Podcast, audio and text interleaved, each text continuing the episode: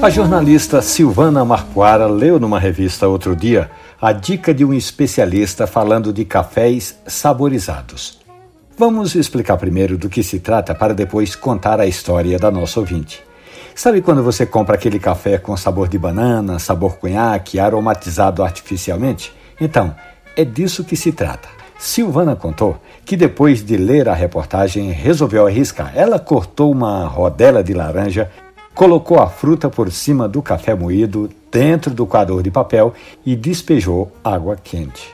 Segundo ela, ficou interessante, porque ela gosta do sabor da laranja. Silvana Marpoara destacou que, além de perfumar o café, essa aromatização deu uma sensação de frescor. Entendedora de cinema como poucos, Silvana Marpoara já se comprometeu a passar em uma das excelentes cafeterias do Recife, levar para casa um café do Cerrado de Minas Gerais, daqueles conhecidos que informam do sabor marcante e da acidez cítrica. Aí ela vai fazer uma comparação entre o sabor natural que o café já tem e essa aromatização artificial.